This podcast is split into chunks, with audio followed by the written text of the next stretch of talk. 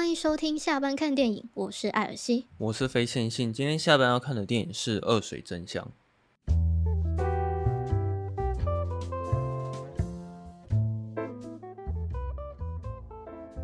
但这部也是讨论度没有很很热烈。可那时候上映的时候，好像虽然看的人不多，但是有去看的人评价都蛮好的。嗯、而且我已经很久没有看强尼戴普演戏。哦，对啊。之前不是有跟你讲过，强尼戴普是那个 CP 值最低的演员，他的那个片酬很高，对，他片酬很高，然后他带来的收入不太成正比，所以他被评为那个好莱坞里面那个 CP 值最低的演员。这样，强尼戴普太贵了啊！可是我觉得《恶水真相》呃里面在讲的这件事情，会让我有点觉得蛮恐怖的。嗯，就是里面有一些桥段，我在看的时候，可能连我自己都会觉得害怕。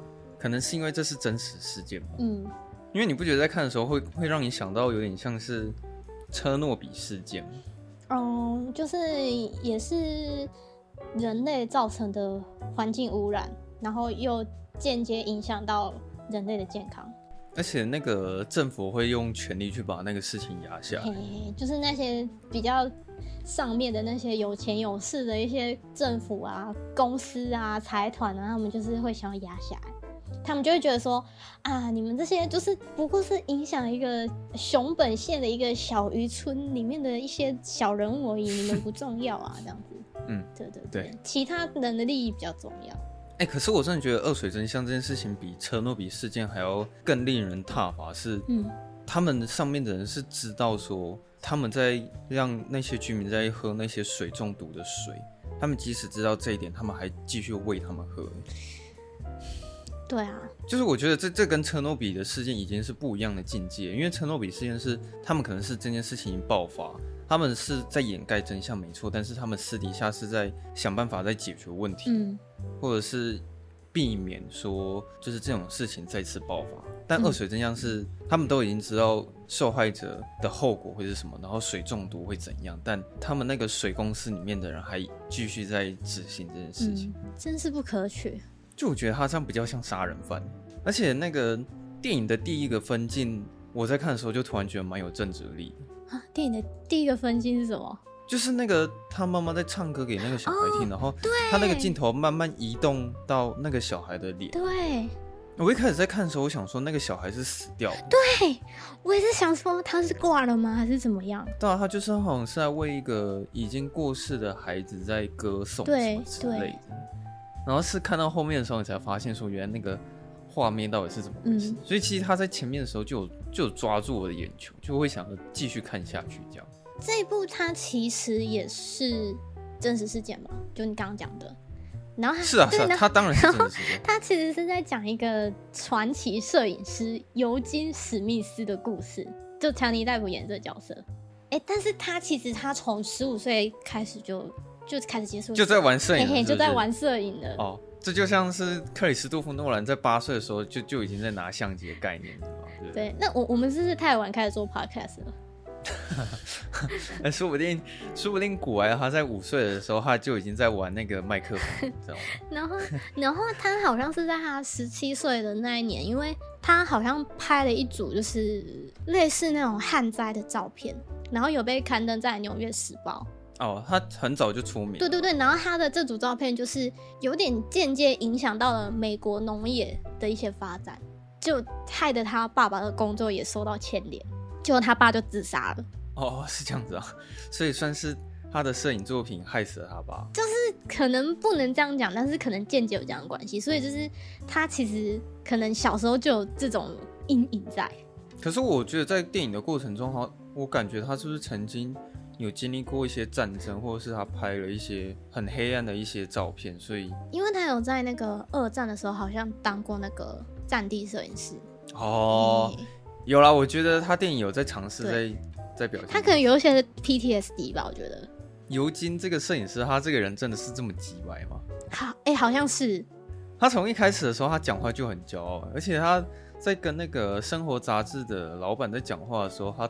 也不怎么把他放在眼里。他好像就是一个很鸡巴人。你记不记得有一幕是，就是那个女生来找他，然后不是想要请他拍照，嗯、可是他不是说他不拍彩色照片吗？对啊，他就是这么鸡巴，因为他年轻的时候，他也是在一间周刊工作，然后那间周刊可能就是会跟他说，哦、啊，你要用，我有点忘记，可能全篇幅的来拍照，啊，他就不要，他就要用他惯用的那个三十厘米的相机，啊，他就因为这样被开除了。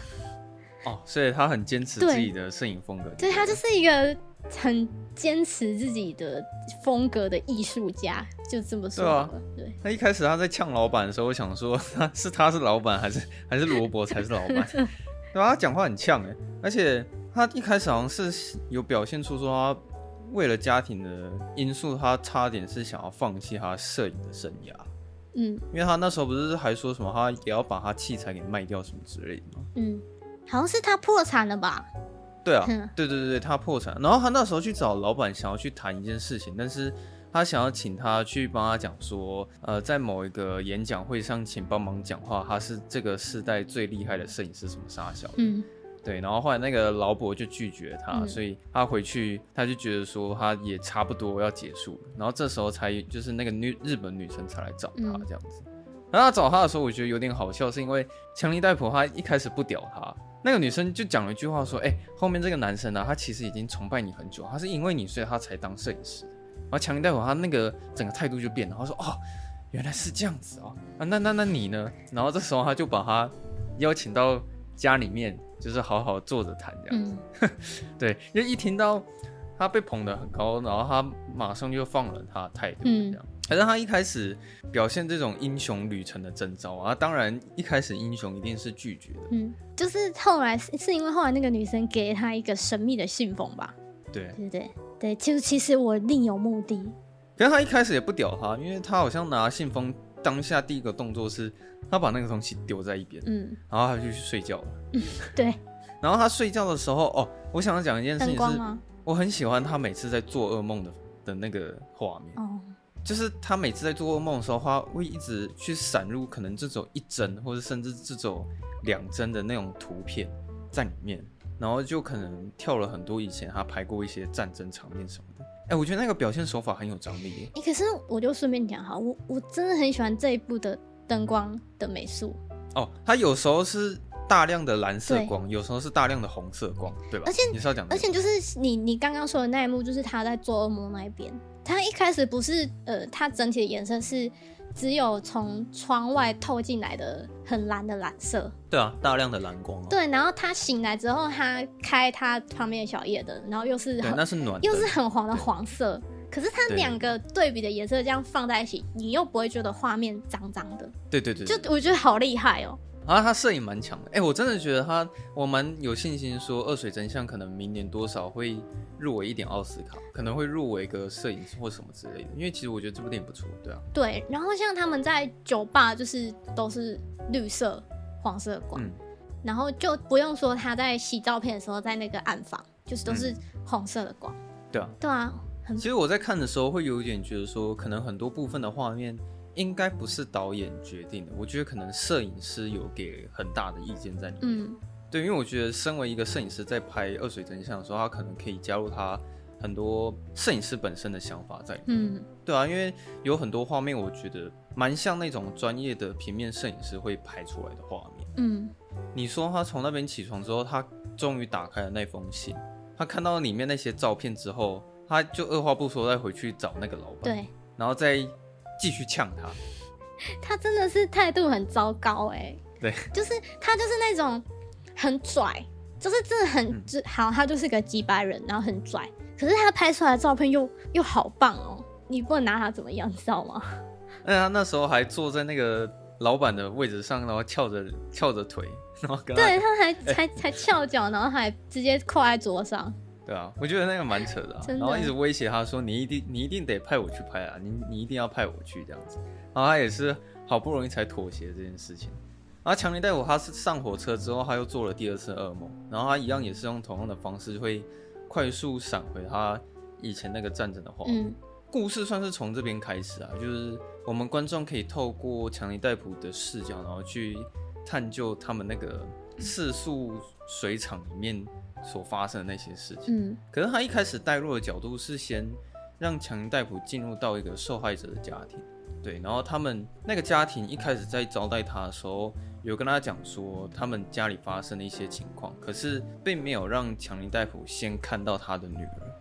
嗯，因为这部电影的重点跟结局最重要的画面，其实是在他的女儿身上。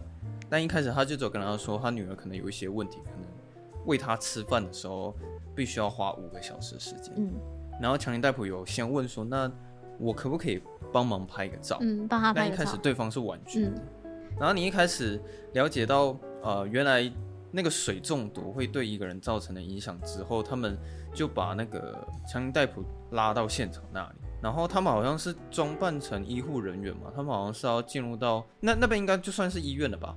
他们要去看那些受害者的时候，对对，然后嗯，你一看到那些受害者的时候，我当下其实蛮想哭的，他那个身体扭曲的也太太离谱了吧？哎、欸，我我很我很怀疑说他这个美术是要怎怎么做啊？哦，是应该是用假的吗？因为我这个应该不可能请真的有生病的人来，嗯，应该不太可能吧？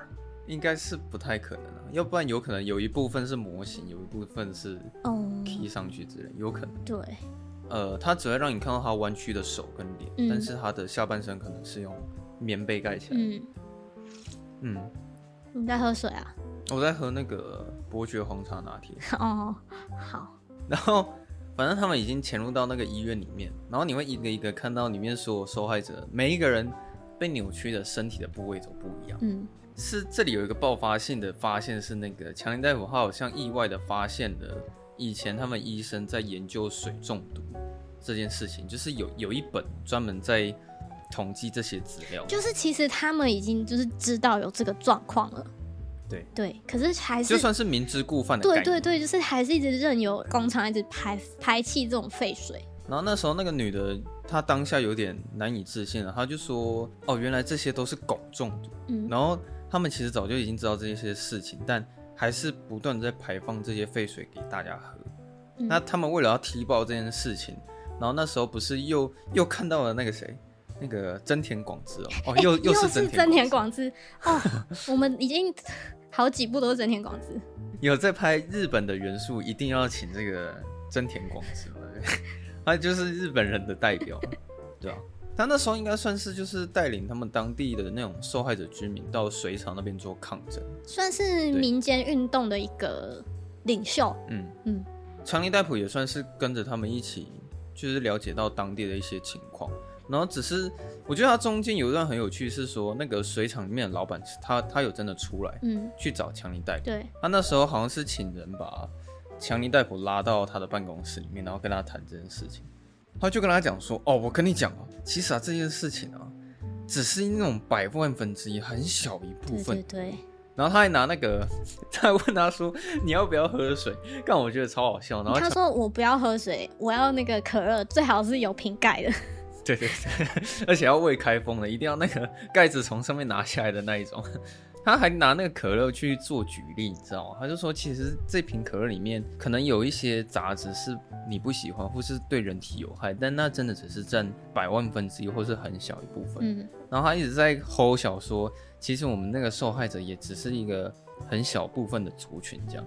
然后他还请那个强尼戴普回头去看一下他那个墙壁上那个照片嘛，他就说，你看。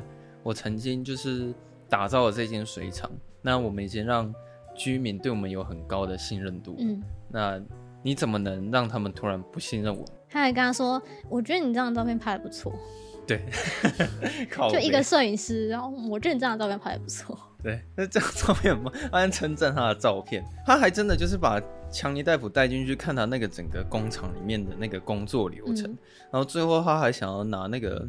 美金去收买，贿赂他啦。但是他们就是演到这边，就是他就剧情这边就先暂时就是跳到下个阶段，就他没有演出说，哎、欸，他到底有没有拿那笔钱呢？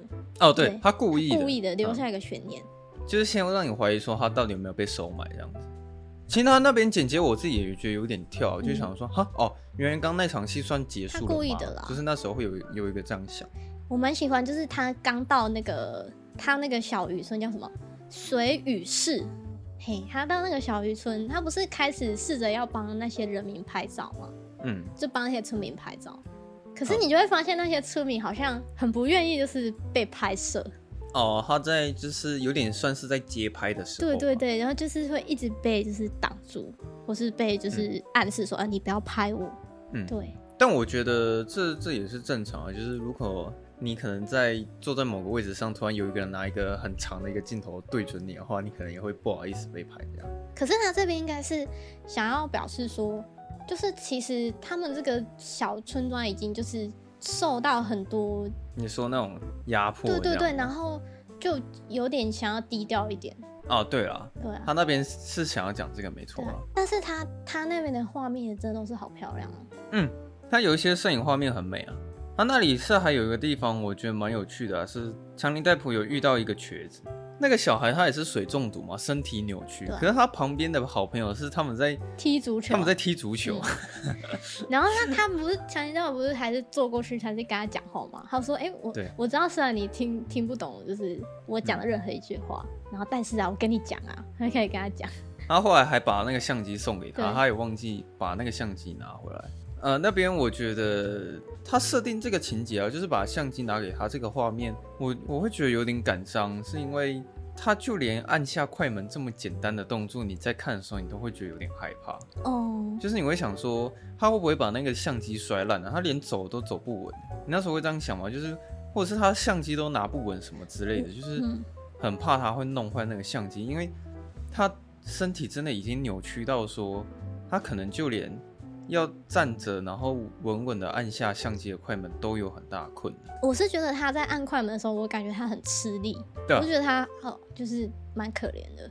就怎么连这么简单的一个动作，他们可能都会很很困难。对啊，就是那个他强尼戴普不是被骂吗？对，他说，有哪一个摄影师是会把摄影机送给别人？那个那个日本的那个女生很生气。哦，后来也是我真的把那个相机找回来啊。嗯啊，只是说，哎、欸，他把那个相机找回来的时候，我超喜欢他那边的台词。哦，你要讲的是什么灵魂那个吗？对啊，就是因为他那时候不是还是把相机拿给他，他就说好了，我教你，我我晚点会教你怎么把它变成相片。嗯、然后小男孩走了之后，跟那个女生，那个女日本女生，她也开始在跟他聊相机，她、嗯、就说，我可不可以也拿一台相机去拍？因为我我也想拍拍看，我可以帮你的忙。嗯、然后强尼戴普就说，不可以，你不可以随便拿这个相机，因为。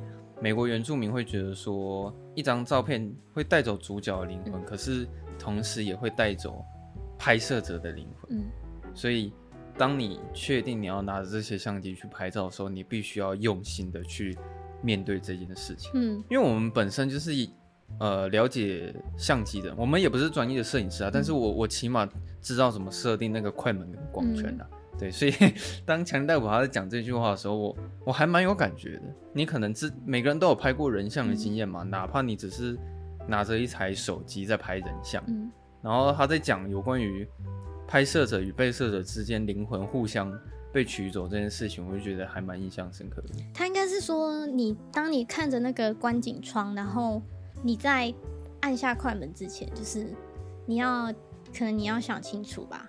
就是你要怎么？没有，我觉得他其实是真的用他的生命投入在摄影这一块。嗯，哎、欸，你看他这个人虽然很难相处，然后很很讨人厌，然后他常常讲话又自视甚高、趾高气扬这样子。嗯、但是当他在面对摄影这件事情的时候，他完全是另一个态度。嗯，因为他里面有一段不是他在教那个日本女生，就是如何去冲洗那个相片在暗房里面的时候。嗯、对。他甚至还跟他讲说，你在冲洗这些画面的时候，你的双手。你必须要抚摸，就是慢慢的、很温暖去对待你这些拍出来的作品，这样就是他是有表现出说，只要他是在面对摄影这块领域的时候，他是完全会投入他的生命跟热情在这个专业里面。虽然他这个人很难相处，反正就是他跟那个水厂老板谈完之后，强尼戴普就回到他们那个村庄家里面了，然后他看到他妈妈在喂他女儿吃东西的时候。说实在，我有时候看到他们这种生活方式的时候，我可能会宁愿就是想说，要不要直接安乐死？因为我觉得这样活着实在是太痛苦了。而且这些都是真人真事发生的事情，就是你可以想象有成千上万个小孩，他们从小就是身体扭曲，然后一直长长大这样子。嗯，你你可能看完电影会这样想，可是我觉得如果你是亲人，就例如说你是妈妈的角色或是爸爸的角色，其实。我觉得没有那么容易可以抛下自己的小孩。哦，对了，虽然我觉得一定多少会有闪过那种啊，就是我干脆把他掐死，嗯、或是就干脆让他一走了之的那种心情。因为如果是我的话，我会不希望让自己的小孩一直活在痛苦之中。嗯，然后他光他喂他吃东西的时候，我就觉得他光咬合就觉得很吃力。嗯，哦，然后那日本女生就是他们说他们要出门一趟，嗯，请强尼大夫就是照看一下这个智子，他他就是说我他就觉得说我是一个最不负责任的人，就要把他交给我。他有自己讲说他自己是一个很不负责任的人，嗯，但我蛮喜欢后面这一幕的，就是。他抱着那个智子坐在强尼大夫就抱着他，然后他开始唱歌，然后他还让他去摸他的胡子啊，嗯，表示他可能就是有真的在认真对待这个人吧，嗯，就是因为我我如果我如果不把他当一回事的话，我就是我干嘛跟你讲话，然后我干嘛就是让你触碰我，或是我甚至我干嘛唱歌给你听，对啊，嗯，他有在 care 这件事情。其实我觉得他是对陌生人都很好。他对认识的人都很糟，嗯，那可是他对那个小女孩，可能他自己心里也有很多的不舍或者是心痛，所以我觉得他其实对他们都是有很大量的同情。嗯，后来还有发生一件很鸡巴的事，不是那个警察来就是帮他们家翻箱倒柜吗？哦，对啊，就他们家一直被弄，就是我我觉得其实他们根本不是为了要搜寻什么，他们就只是纯粹想要弄他而已，就把他家弄乱。然后就是吓到小孩，然后就是故意要找麻烦。应该说，就他们家一整个就是被针对吧？对啊，因为他是那个，还是说他们也知道说强尼戴普也在那边？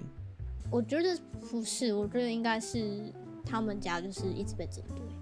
可是因为他们那时候暗房也被烧掉了。哦，对。所以我在想说，是不是他们可能也已经知道说这个外来的美国人？他们大概在哪里？嗯，然后可能想要就是把这件事情处理掉之类的，所以他们才想要毁尸灭迹吧？我觉得。而且他这边是他有先演说，强尼戴普拒绝那个工厂的那个老板的钱之后，然后后面才演说他的暗房被烧掉，嗯、然后就不免让人家联想说，哎、欸，是不是因为他拒绝那个老板，所以可能就是去冲康他这样子？可是因为他对老板的态度本来就很就很差，啊，就他会跟他说什么 fuck you，然后说什么我才不相信你这些什么鬼扯淡什么之类的。嗯，对啊，老板可能也是会想要想尽办法处理掉强尼戴普，因为他这对他来说是一个麻烦啊。如果这件事情被公布开的话，他就完了嘛。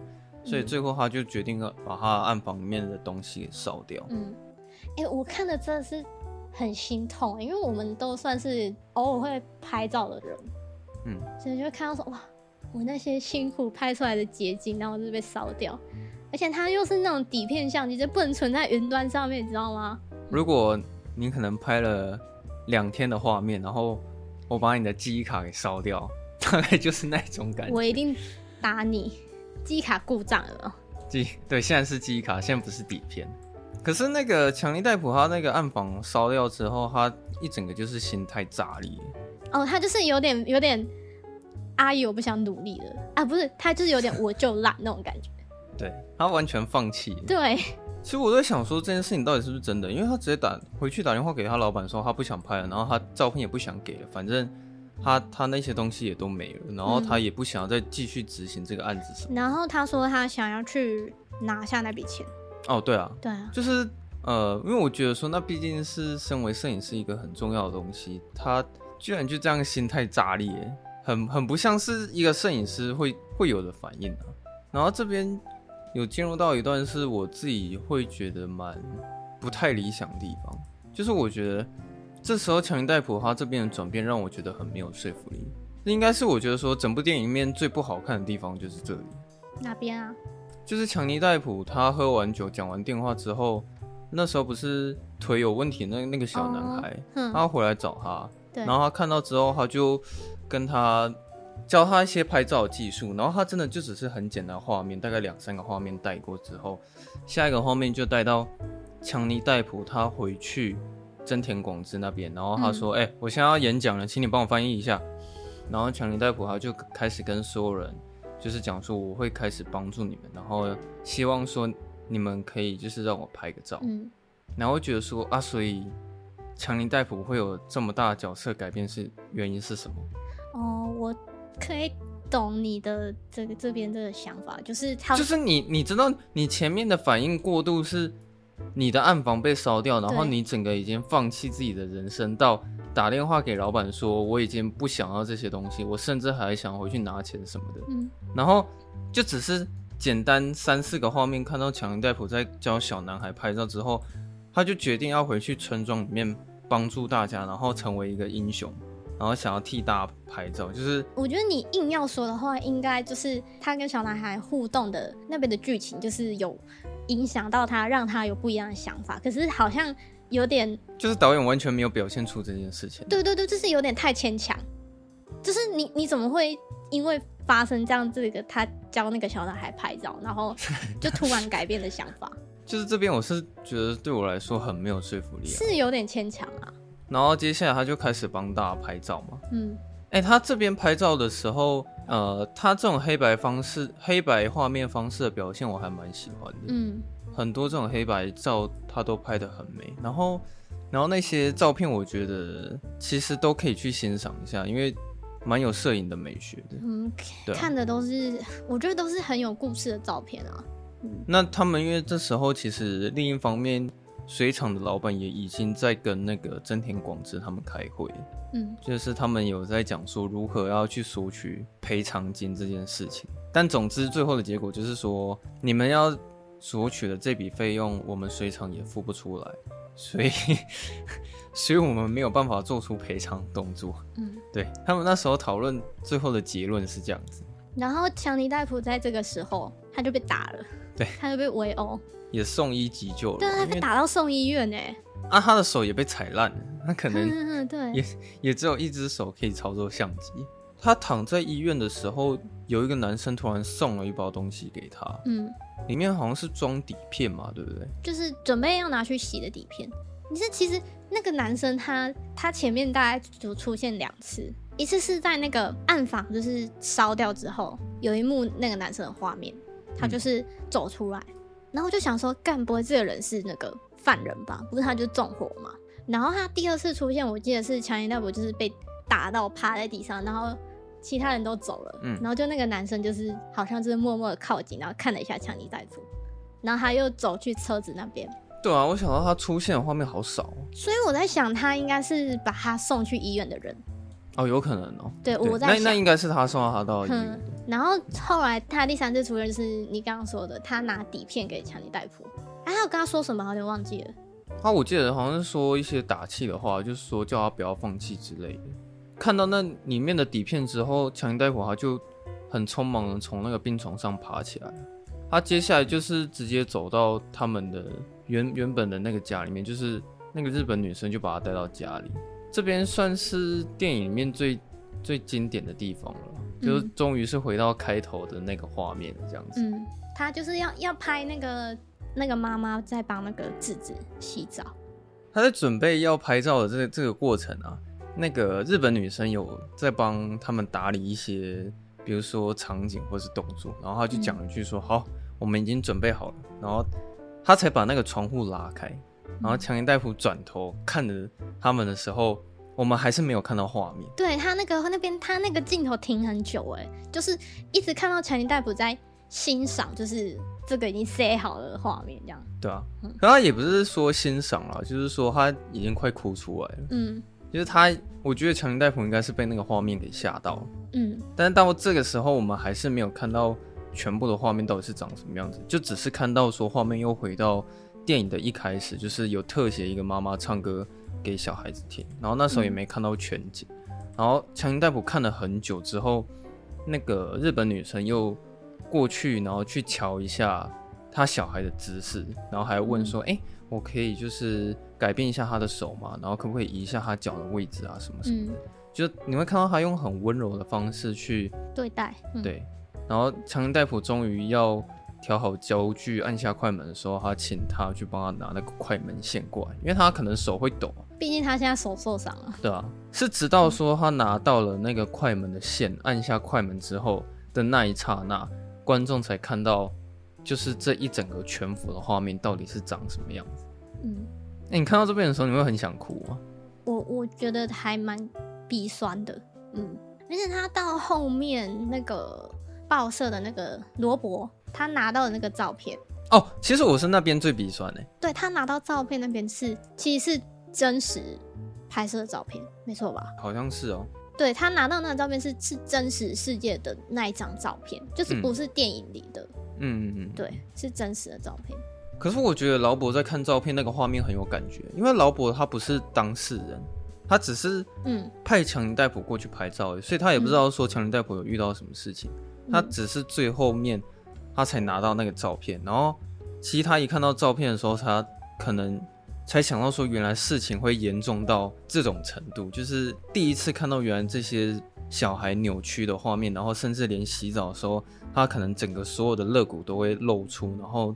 肚子缩进去什么的，然后劳勃看到那些污水的画面，他当下就是有点难以想象了。然后接下来你就看到那个报纸出版嘛，就是他们是生活杂志，然后他就把所有的照片就直接刊登上去。嗯、那这件事情也才公诸于世。嗯，大家可以看这部电影的原因，不是说好不好看的问题啊，是你可以了解一下曾经真的发生过一件真实案例这样子。而且我觉得这件事情离我们不远，因为他最后面是有说，日本是到二零一三年的时候，他们才有对受害者做出赔偿。